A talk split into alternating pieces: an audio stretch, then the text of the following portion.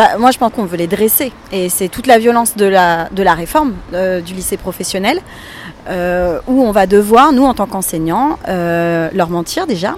Parce que, en vrai, quand on n'a pas de culture générale, quand on fait des fautes de français, eh bien, il est très difficile pour eux d'être embauchables. Euh, et euh, là où c'est pervers, c'est qu'on va leur dire attention, euh, soyez sages, attention, tenez-vous bien, parce que sinon ça va être compliqué pour par la suite. Sauf que de toute façon, c'est compliqué pour eux, de toute manière. Et donc, du coup, pour, moi, ce, dressage, en fait, il opère et, et il sera encore plus important avec, avec cette, cette réforme.